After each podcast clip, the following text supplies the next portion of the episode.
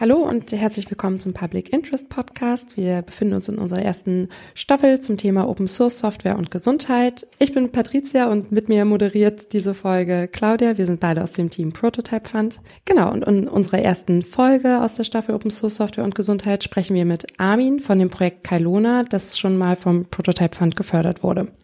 Und äh, mit Kailuna kann man Gesundheitsdaten sicher speichern, worüber wir mit Armin auch gesprochen haben, ähm, auch mit allen verwandten Themen, also Datensicherheit, Zukunftspläne für, für Ihre App und so weiter.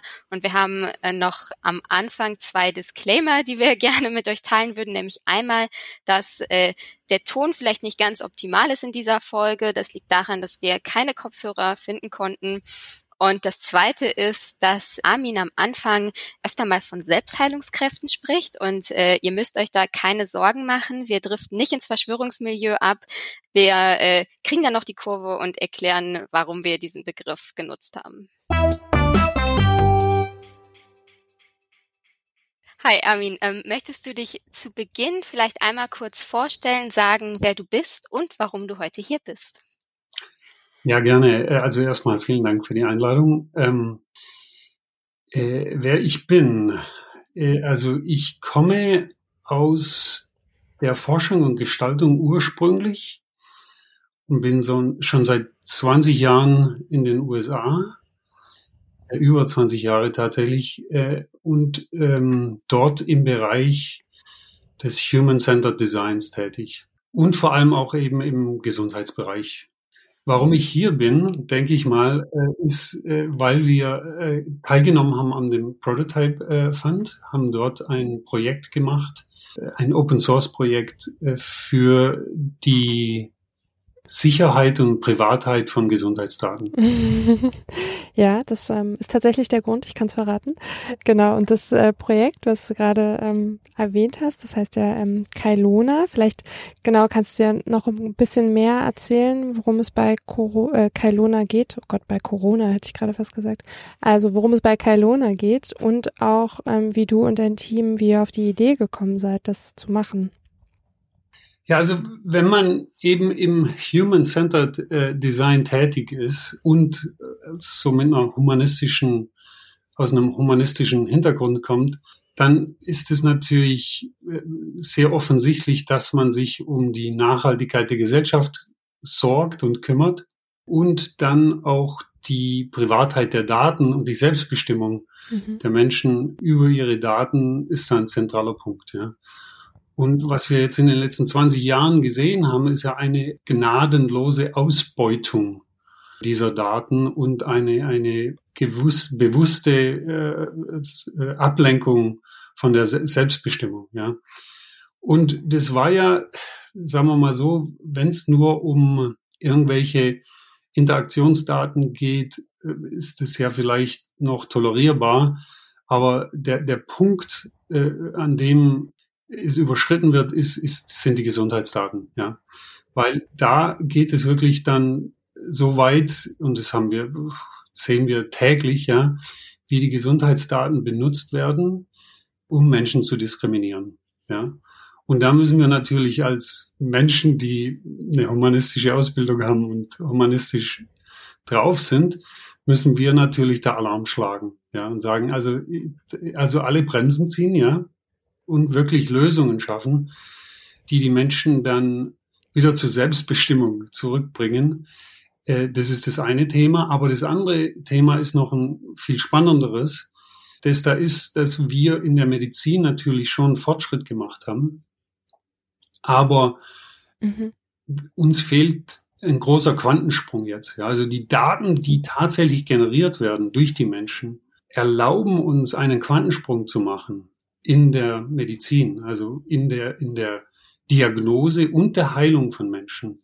Aber weil es diese große, grobe Ausnutzung der privaten Daten gab in anderen Bereichen, äh, sind natürlich die Menschen auch schon gebrannt und gescheut und hm. teilen diese Daten natürlich auch sehr ungern ja, äh, selbstverständlich. Und, aber wir brauchen diesen, wir brauchen von der Forschungsseite, brauchen wir Zugang zu diesen Daten, um eben diesen Quantensprung zu machen. Also in groben Zahlen äh, ist es ja so, dass wir sehr gut darin sind, wir in, so im medizinischen Bereich sind wir sehr gut darin, äh, äh, Menschen zu klassifizieren oder Krankheiten zu klassifizieren. Speziell, ja, wir haben für alles, was wir entdecken, einen Namen. Ja. Aber wir sind eigentlich sehr schlecht, Krankheiten zu heilen. Ja. Also es gibt im Groben so 100.000 Klassifikationen für Krankheiten. Ja. Okay. Und, und wir können so ungefähr 1000 heilen. Ja. Also da ist ein großer, großer Abstand noch. Ja. Und was wir auch wissen, ist, dass das Potenzial der Selbstheilung eigentlich komplett aus, nicht ausgenutzt ist. Ja. Viele der Krankheiten kann man durch Verhaltensänderungen mildern und auch sogar heilen. Ja, also immer mehr, wir haben immer mehr Daten, äh, immer mehr Forschungsergebnisse, die das zeigen, ja, dass wir, dass man durch eine, eine Veränderung des Verhaltens ungeheuerliche äh, Heilungserfolge erzielen kann. Ja. Und, und das ist jetzt so das super Spannende in der Zeit, in der wir momentan leben. Auf der einen Seite müssen wir diese Selbstbe Selbstbestimmung wieder zurückbringen, ja. Und auf der anderen Seite brauchen wir natürlich den Zugang zu diesen Daten, ja. Und in diesem, in diesem Spannungsfeld, da bewegen wir uns, ja, dass wir zum einen erstmal sicherstellen wollen, dass die Menschen wieder über ihre Daten selbst bestimmen, ja.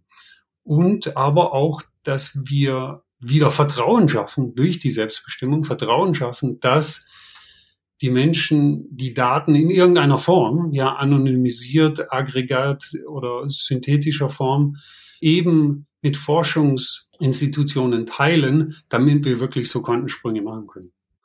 Also das ist so die, dieses, dieses super spannende Feld, in dem wir uns momentan äh, bewegen. Könntest du jetzt nochmal in einem Satz vielleicht zusammenfassen, was macht Kailuna? Alles, was du gerade gesagt hast, oder vielleicht in einem Satz kurz sagen, so das ist, das kann das.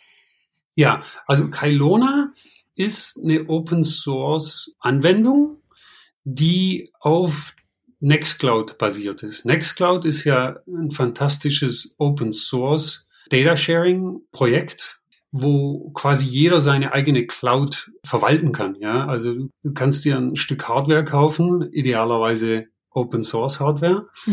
und da machst du Kailona drauf und dann kannst du die Daten dort sicher verwalten. Ja? Mhm. Und wir haben unsere App quasi aufgebaut auf dieser äh, Nextcloud-Lösung. Äh, Einfach, äh, der, der Prototype Fund ist ja sehr limitiert, man hat ja nur sechs Monate Zeit, ja. Und wenn es um Datenmanagement, äh, Datenaggregation und Sharing geht, haben ja die, die, das Team von Nextcloud, die haben ja fantastische Arbeit geleistet. Und so haben wir auf deren Lösung eben aufgebaut. Ja, das heißt, äh, wenn jemand schon Nextcloud hat, kann er einfach die Kailona App anmachen und dann die Gesundheitsdienstleister auffordern oder bitten, äh, die Daten äh, zur Verfügung zu stellen und dort dann auf der Kailona App zu verwalten und aber auch teilen, ja. Okay, und das heißt jetzt aber, dass ich als Nutzerin von der Kailuna App, ich bin nicht dafür, also muss ich meine Daten quasi selbst anonymisieren oder pseudonymisieren, bevor ich sie mit anderen teile? Oder wie passiert dann die, also wo, wo passiert dann dieser Schritt? Ja, sehr gute Frage. Also momentan äh, unterstützen wir Folgendes. Also du kannst deinen Arzt bitten, die Daten zu, dir zur Verfügung in digitaler Form zur Verfügung stellen. Da gibt es ja in Deutschland inzwischen eine gesetzliche Grundlage. Also es erlaubt dir jetzt mal, deine Daten selber zu aggregieren und die zu teilen, sicher zu teilen, ja. Wir haben momentan noch keine Anonymisierungsfeatures drin. Die kommen aber noch, ja. Thema Anonymisierung ist, ist, ein, ist ein weites Feld, ja. Mhm. Ähm, weil die wirkliche Anonymisierung findet wahrscheinlich nur in synthetischer Form vor, also dass wir quasi die Daten extrahieren und neue Modelle schaffen, die dann wirklich nicht mehr zurückverfolgbar sind auf dich. Ja. Aber das, der erste Schritt ist wirklich mal den Menschen Kontrolle zu geben, ja. Mhm. Also die, die Selbstbestimmung wiederherzustellen, ja. Und dann nach und nach eben verschiedene Ebenen von, von Anonymisierung bereitzustellen, ja. Okay. Das heißt, dass ich jetzt gerade noch, also ich jetzt gerade bin ich noch davon abhängig, dass ich den Leuten vertraue, denen ich meine Daten gebe. Aber das ist ja auch zum Beispiel, wenn ich an einer medizinischen Studie oder einer Umfrage teilnehme, ist es ja auch sonst so. Und es ist ja, also steckt ja Riesenpotenzial drin. Also da, die Zielgruppe davon ist ja riesig und der Nutzen dafür ist ja potenziell riesig, was man mit diesen Gesundheitsdaten alles machen kann und was aus dieser sicheren Speicherung und der Kontrolle der Nutzenden dann was sich daraus entwickeln kann. Und ist ja jetzt ein, wenn ich so darüber nachdenke, warum ist denn eigentlich noch niemand anderes vor euch auf diese Idee gekommen? Weil die ist ja genial. Ja, also ich denke, es sind sehr viele auf die Idee gekommen, aber die haben eben andere wirtschaftlichen Interessen als wir. Also die, das ist ja. Genau, so, ich meinte schon die Idee in eurer Ausführung. Äh, es gibt tatsächlich viele Open Source Projekte schon, die sich um die Gesundheitsdaten Privatheit kümmern. Ja. Mhm. Allerdings haben die äh, einen anderen Schwerpunkt gesetzt. Also zum Beispiel gibt es ein Projekt in den USA, die erlauben es den Familienärzten, äh, die Daten ihrer äh, Patienten selbst zu verwalten weil deren Ansatz war so, ja, die, die Patienten kriegen das mit der Technologie sowieso nicht so hin. Ja, da, da gibt's wieder so diese Ver Vertrauensperson, in die Vertrauensperson ist der, ist der Familienarzt, ja, und der verwaltet es dann. Interessanterweise sind die aber auch nicht sehr weit gekommen mit ihrem Projekt, ja. Es gibt sehr viele Lösungen für Ärzte. Es gibt in Italien ein Projekt für Datensicherheit. Das wurde ja auch von der äh, Europäischen Union gespeichert. Aber niemand hat sich jetzt so aus unserem Wissen, es gibt sehr wenige oder niemand, der wirklich den, den Benutzern vertraut, ja, mhm. dass die das schon hinkriegen mit der Technologie. Und da waren wir natürlich schon ein bisschen blauäugig, ja, ähm, weil so viele Privatpersonen, so viele Konsumenten haben ja auch keinen Nextcloud-Zugang. Äh, es gibt jetzt immer mehr Hosting-Firmen, die Nextcloud anbieten, ja, und die Consumer können dann einfach äh, die App auf diesen Host Hosting-Plattformen andocken, genau. Wir wissen, dass wir schon ein bisschen radikal sind in dem blinden Vertrauen auf, auf die Nutzer, ja. Es, es muss auch irgendwie so äh, äh, starke Richtungen gesetzt werden, müssen starke Richtungen gesetzt werden, damit sich wieder was anderes aufreißt. Also durch unsere Arbeit, durch unser Kailona-Projekt mit dem Prototype Fund haben wir wahnsinnig viel international Anfragen bekommen in Sachen Kollaboration. Ja, zum Beispiel im skandinavischen Raum gibt es eine, eine, Gruppe, die sehr viel im äh, Diabetesforschungsbereich arbeitet. Und mit denen planen wir jetzt gerade ein Projekt. Und, und die sind auf uns zugekommen, vor allem, weil wir ebenso blind auf den Benutzer vertrauen. Darf ich da noch, ist noch Zeit für eine Anschlussfrage? Ja, natürlich vielleicht jetzt ein bisschen provokant gefragt, aber habt ihr keine Angst, dass dann auf einmal ganz viel Werbung entsteht und ganz viele Unternehmen oder Versicherungen den, äh, den Anreiz sehen, äh, von diesen Nutzenden die Daten zu erwerben, durch ein schickes Bonusprogramm, so hey, ein Euro jeden Monat von eurer Krankenversicherung runter und dafür bekommen wir dann vielleicht noch mehr Daten von euch, so aus privaten Fitness-Trackern oder so zum Beispiel, die wir noch nicht sowieso schon vorliegen haben oder das Unternehmen dann sagen, die ja, keine Ahnung, irgendein Produkt äh, vermarkten wollen, dann sagen so, hey, ähm, sich an die Nutzenden wenden, so, gebt uns doch eure Daten und dafür kriegt da hier einen einmaligen Gutschein oder so, ne? Das wäre ja prinzipiell auch möglich. Ja, also das ist tatsächlich ein heißes Thema äh, in der, in der weltweiten Community der Leute, die sich um Privatheit kümmern, äh, dass eben dadurch selbst eine potenzielle Diskriminierung entstehen kann, dass Menschen, die finanziell jetzt nicht so bevorteilt sind, dass die anfangen, ihre Daten zu verkaufen, nur um mhm. monetären gewissen Vorteil zu erhalten. Ja.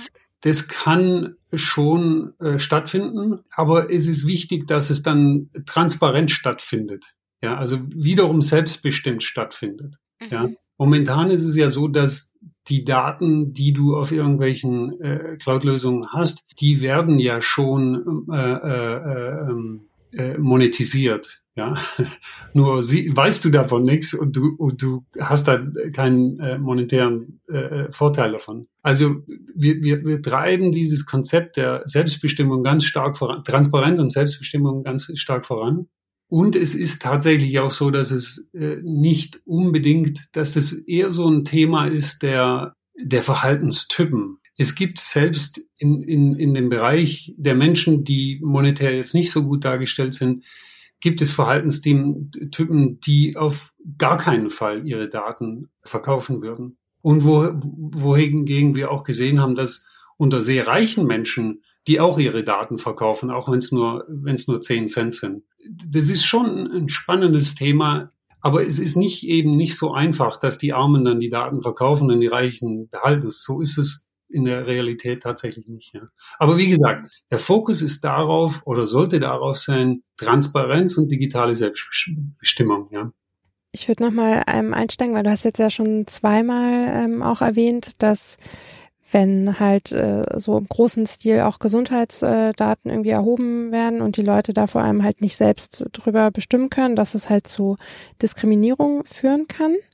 Und genau, ich wollte mal nachfragen, ob du vielleicht ein konkretes Beispiel hast dafür, wie so eine Diskriminierung aussehen könnte oder ob das auch an irgendeiner Stelle wirklich real schon passiert. Ja, also in den USA, also äh, erstens mal auf dem Schwarzmarkt, kann ich euch gleich mal sagen, auf dem, das haben die, die Forscher in Italien schön dokumentiert, auf dem Schwarzmarkt ist der Wert deiner Gesundheitsdaten zehnmal höher als deiner anderen äh, Daten. Ja, zehnmal okay. höher. Ja, weil er zehnmal höher ist, ist es natürlich auch ein viel lukrativerer Markt. Deswegen springen momentan in, also in, in den USA gibt's ja unendlich viele Startups momentan, die irgendwelche Gesundheits-Apps anbieten, weil die natürlich alle super scharf auf deine Daten sind, ja, weil das ist natürlich ein, ein, ein, ein zehnfaches äh, äh, Revenue-Potenzial, ja. So, äh, ganz konkrete Beispiele in, in den USA haben wir, dass Arbeitgeber sich semi-legal, oft auch illegal, äh, die Daten von den Bewerbern beschaffen und dann in ihre Auswahlentscheidung mit äh, einbeziehen. Äh, und es hat in den USA vor allem damit zu tun, weil die Firmen die Krankenkassenbeiträge bezahlen, ja, und äh, umso mehr Kranke man hat, umso teurer wird es der Firma. Ja, also wenn man, wenn man zwei Kandidaten hat und einer hatte eben Diabetes, dann ist, wird der wohl sehr wahrscheinlich diskriminiert. Ja, also das ist so die, ich würde mal sagen, so eine der brutalsten Formen der Diskriminierung, weil sich ja niemand aussucht, Diabetes zu bekommen. Ja, also das ist ja das, was wir immer sagen. Krank zu werden, wählt sich niemand aus. Also eine Diskriminierung aufgrund dieser Tatsache ist so die äh, brutalste Form der Diskriminierung. Ähm, ich würde auch äh, genau nochmal, also vielleicht auch ein bisschen provokant nachfragen. Du, also du hast es ja schon ähm, jetzt wirklich auch sehr ähm, exemplarisch dargestellt, dass halt so Datenschutz oder auch so ähm, Selbstbestimmung, welche Daten man weitergibt, beim Thema Gesundheit halt besonders sensibel sind. Gleichzeitig ist es ja so, dass es irgendwie ganz viele Anwendungen gibt. Also Claudia hat schon die Fitness-Tracker erwähnt. Es gibt irgendwelche proprietären Zyklus-Apps oder sogar so Dinge wie irgendwie Ada Health, also so Symptomanalyse-Apps, die halt super beliebt sind und von wirklich vielen Menschen auch benutzt werden. Und ich frage mich so ein bisschen, ist den Menschen, die diese Apps nutzen zum Beispiel, ist denen bewusst, dass sie ihre Daten so weitergeben oder ist es denen am Ende vielleicht egal? Weil was ich mich so ein bisschen frage ist, was heißt es dann am Ende für so Open Source und sichere Anwendungen im Gesundheitsbereich, wenn viele Menschen am Ende vielleicht sagen, ja, ist mir eigentlich eh egal, was jetzt mit meinen Daten passiert. Ja, das sagen die halt so lange, bis sie sich äh, bewusst werden, über die Diskrimination bewusst werden. Ja, also wenn du mhm. jetzt nicht weißt, warum du den Job nicht bekommen hast, ja, dann ist es dir ja egal. Aber wenn du dann tatsächlich herausfindest, dass du diskriminiert wurdest, weil du Diabetes hast, dann auf einen Schlag ist es dann nie, dir nicht mehr egal. Also es ist ja so, wir Menschen lernen ja sehr oft erst dann, wenn es weh tut. Ja? Und das Problem, das wir haben bei dieser Datenausbeutung das wir bei dieser Datenausbeutung haben, ist, wir wissen ja gar nicht, dass es weh tut. Und, und das ist jetzt das, auch das Thema transparent. Also umso mehr das transparenter wird, umso mehr werden dann die Menschen äh, äh Lösungen äh, vorziehen, die dann sicherer sind. Ja, also was wir schon wissen aus unserer Forschung, aus unserer Nutzerforschung im, im Generellen, ist, wenn wenn die Produkte gleich von der Bedienerfreundlichkeit, ja, und der Einfachkeit und, und des Mehrwertes, also der Funktionen, wenn die, wenn die ähnlich sind. Und eins ist Open Source und, und hat eben, kann nachweislich darstellen, dass es eben äh, sicherer ist. Die User tun dann tatsächlich zu dieser Lösung gravitieren. Ja, also es ist schon so, dass die Privatheit der Daten oder die Selbstbestimmung über die Daten, die, die Menschen wissen schon darüber, aber es gibt vielleicht noch nicht genügend Alternativen, die eben so benutzerfreundlich sind. Und das ist, das ist wirklich so der Grund, warum so viele Lösungen momentan noch gewinnen bei den Nutzern. Ja, mhm. die Firmen, die die Daten ausbeuten, die wissen schon, dass sie wirklich nur durch die Benutzerfreundlichkeit gewinnen können. Sonst haben sie ja nichts. Ne? Und, und wie äh, sieht so, also wie sieht so die Benutzerfreundlichkeit dann bei Kaluna aus? Also ich stelle mir es so vor, wenn ich das jetzt nutzen möchte, ich installiere das, klar, dann schmeiße ich da meine Daten rein, also ich lade da irgendwie die Sachen hoch, die ich zum Beispiel von meiner Ärztin bekomme und dann möchte ich das vielleicht nach Ärztin sortieren oder ich möchte ähm, keine Ahnung, nach bestimmten Merkmalen oder Kategorien mir das selbst anzeigen lassen. Also vielleicht will ich ja auch die nicht nur selbst aufbewahren, sondern selbst ein bisschen damit spielen und äh, mich weiter über mein Innerstes informieren, was so die Ärztinnen über mich rausgefunden haben. Also was bietet eure Anwendung dann sozusagen noch, außer dass ich sie sicher verwahren und weitergeben kann? Ja, also du hast natürlich einen wunden Punkt getroffen. Wir sind ja erst, kannst auch sagen, was plant ihr? Ich formuliere die Frage um. Was soll noch gehen in Zukunft? Wir sind ja erst im Alpha-Stadium. ja, also wir sind, also äh, wir haben jetzt sechs Monate, dran, Monate dran gearbeitet und sind erstmal im Alpha-Stadium. Ja, mhm. das heißt, es ist noch nicht, viel noch nicht in der Bundesliga der Benutzerfreundlichkeit, noch lange nicht. Aber das ist natürlich geplant. Ja, also das ist, also wir wollen das natürlich, wir wollen wirklich in der Bundesliga der Benutzerfreundlichkeit spielen und die anderen in Schatten stellen. Ja, das ist keine Frage. Ja, es ist, es ist natürlich immer nur, wenn du, wenn du limitierte Ressourcen hast. Ja, wo fängst du an? Fängst du an mit Benutzerfreundlichkeit oder fängst du an mal dieses Plumbing, wie sagt man die, also die, äh, den Datenfluss zu ermöglichen? Ja, und mhm. da haben wir natürlich jetzt erstmal auf die frühen Benutzer gesetzt, die tatsächlich technische Kenntnisse haben, ja. Mhm und unter denen haben wir sehr positiven Feedback bekommen, natürlich. Aber es ist schon noch, man muss schon noch ein bisschen was verstehen von der Technologie, um das bislang zu benutzen. Aber wie gesagt, es ist ganz klares Ziel, dass wir da in der obersten Liga mitspielen. Und die, die die Daten eben nicht dir die Selbstbestimmung äh, wegnehmen, dass wir die durch äh, Selbstbestimmung und durch die Benutzerfreundlichkeit in den Schatten stellen. Und also ich glaube halt gerade die diese Prämissen und diesen gesellschaftlichen Rahmen, den du aufgeklärt hast, den können ja also auch nicht Menschen mit nicht technisch, technischen Hintergrund schon total gut nachvollziehen. Und ich weiß aus einem Gespräch, was wir schon mal geführt haben, dass du auch eine politische Forderung hast, die damit einhergeht. Ähm, möchtest du vielleicht darauf noch ein bisschen eingehen? Also äh, wir hatten ja schon mal gesprochen über Datenschutzgrundverordnung und was da gesagt wird, quasi wie, wie im Moment der Nutzende mit Daten umgehen können und dass du ja gesagt hast, dass ihr euch eigentlich gegen diese äh, Opt-out-Version, also dass ihr die auch problematisch findet. Kannst du darauf vielleicht noch ein bisschen eingehen? Ja, also das ist, also da müssen wir ganz stark an die Gesetzesgebung rangehen und eben ganz klar fordern, dass Opt-in by Default überall der Standard ist. Ja, also das Opt-out ist, ist also wie gesagt, GDPR ist, ist fantastisch, ja, weltweit revolutionär. Selbst der Bundesstaat Kalifornien hat quasi GDPR fast kopiert inzwischen, ja. Aber die Umsetzung dessen ist leider ein bisschen unglücklich, weil eben da dieses Opt-out noch äh, möglich ist, ja. Also das, da müssen wir nachbessern politisch, ja, ganz klar bei Default muss es ein, ein Opt-in sein. Bedeutet praktisch was? Also kannst du es nochmal äh, kurz ja, erklären? Richtig. Ähm, so, also wenn ich im Moment, also seit der GDPR setzen ja die äh, Firmen die Verordnung um, aber die haben da natürlich so ein Hintertürchen entdeckt, ja, wo die so ganz äh, äh fiese Warnmeldungen dir ins Gesicht schmeißen. Also sag mal, du willst jetzt auf eine Webseite und irgendwie eine Information kriegen, ja. Dann kriegst du so eine fiese, äh, so ein Pop-up, ja, wo du dann sagen kannst, ich stimme zu, nur damit es schnell weg ist, damit du an deine Information rankommst, ja. Der berühmte Cookie-Banner. Genau. Oder du sagst dann, nee, ich will, ich will das jetzt konfigurieren, ja.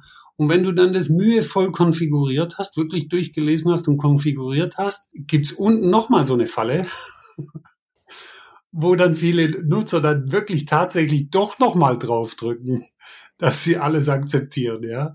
Allein die Tatsache, dass also zwei Fallen gestellt werden können, dürfen, ja, ist, ist sehr problematisch, ja. Und das muss einfach per Default muss es abgeschafft werden. Ja. Bei Default darf eben nichts gesammelt werden und der User äh, muss dann sagen, okay, ich möchte diese Daten teilen, damit ich eventuell diese Vorteile habe, aber ich, ich bin mir bewusst, was dann mit meinen Daten passiert. Ja. Also eine aktive Entscheidung, genau, genau. das, was ihr gerade angeht. Genau. Für Gesundheitsdaten. Genau, hm. ganz genau. Ja. Ja, also das ist das eine, so politisch, wo ich sehr stark Druck mache. Das eine, das Opt-in by Default, ja. Und das andere ist die äh, öffentliche Gelder für Open Source Projekte. Ja, also Forschungsgelder, Steuergelder sollten eigentlich nur, meiner Meinung nach, nur an Open Source Projekte vergeben werden, weil wir äh, dadurch ein exponentielles Return on Investment haben. Ja, äh, wenn wir irgendwelchen Großkonzernen irgendwelche Forschungsgelder geben, die dann proprietären Code machen, Softwareanwendungen schreiben, dann hat die Firma natürlich sehr viel äh, Gewinn daraus, ja. Aber die Steuergelder haben tatsächlich eine Chance, sich exponentiell zu vermehren, indem sie für, wenn sie für äh, Open Source Projekte eingesetzt werden. Genau, und das, aber das ist, das, ich finde das super faszinierend. Ja, das, das habe ich jetzt schon zweimal erlebt. Das eine kürzlich jetzt mit dem Open Source Projekt, mit dem Prototype Fund, ja. Das Wissen, das dadurch entstanden ist, allein, dass wir uns jetzt paar Leute für sechs Monate die, Monate die Zeit nehmen konnten und, und da wirklich Forschung machen konnten und es vorantreiben könnten. Das Wissen, das dadurch entstanden ist und sich jetzt exponentiell vermehrt, ja, es ist ungeheuerlich, ja, es, es, es, es ist wirklich fantastisch. Und ähnliches äh, Phänomen habe ich auch schon erlebt in den USA. Ich habe dort die, eine Stiftung gegründet für die äh, fürs Imaging, Health Imaging. Da geht es darum, dass die, die, die medizinische Bildverarbeitung folgt weltweit eigentlich einem Standard, der von äh, vor allem, na, sagen wir mal, fünf äh, Großkonzernen getrieben wurde. Ja? Und so wie dieser Standard geschrieben wurde, äh, ist er einfach komplett unzugänglich für kleine Startups. Ja? Und deswegen haben kleine Startups in der Bildgebung eigentlich nie eine Chance gehabt. Ja? Weil sie erstmal zwei Jahre investieren müssen, damit sie da überhaupt den Standard verstehen und damit umgehen können. Ja? Und wir haben da vom NIH, äh, dem National Institute of Health in den USA, ich habe es geschafft, die zu überzeugen, das Projekt zu, äh, zu finanzieren, Open Source Projekt, haben wir eine webbasierte medizinische Image-Lösung, äh, also Bildlösung als Open Source Projekt gemacht. Ja. Und der Wissenszuwachs, der dadurch entstanden ist und der Nutzen weltweit äh, ist, ist und der Innovationsschub, der dadurch entstanden ist, also es, es steht in keinem Vergleich mit irgendwelchen privaten Investitionen. Also großes Appell an die Gesetzgebung, A, Opt-in by Default und zweitens öffentliche Gelder nur für Open-Source-Projekte. Ja, das äh, finde ich einen äh, sehr guten Abschluss und vor allem auch äh, finde ich sehr schön, dass du auch mal so also weil ich finde immer sozusagen die, die ethischen Argumente und so ein bisschen ähm, genau, was so Sachen wie so Wissenszuwachs und so angeht für Open Source, die äh, fallen immer vielen Leuten schnell ein, aber manchmal, wenn es dann so gerade um die ökonomischen Argumente geht, da kommen, glaube ich, häufiger so, sag ich mal, kritische Nachfragen, wie ob jetzt Open Source sozusagen sich wirtschaftlich lohnt. Ähm, insofern äh, schön, dass du da an der Stelle nochmal die Lanze für gebrochen hast. Das ist, glaube ich, sehr, sehr wertvoll, sowas auch mal zu hören. Ja, und damit äh, würde ich sagen, vielen Dank, Armin. War ähm, sehr spannend von dir zu hören und äh, schön, dich hier zu haben. Vielen Dank für die Einladung nochmal und wir werden weiterarbeiten an der Benutzerfreundlichkeit. Wir werden versprechen. Ja, super. Ja. Klingt gut. Genau, und das war schon ähm, unser Interview mit Armin. Wenn ihr noch mehr über Kailona oder andere Dinge, die ähm, Armin erwähnt hat, hören wollt, dann können wir euch empfehlen, mal einen Blick in die Show Notes zu werfen. Und äh, genau, dann war es das schon mit dieser Folge und ähm, wir hören uns wieder bei der nächsten.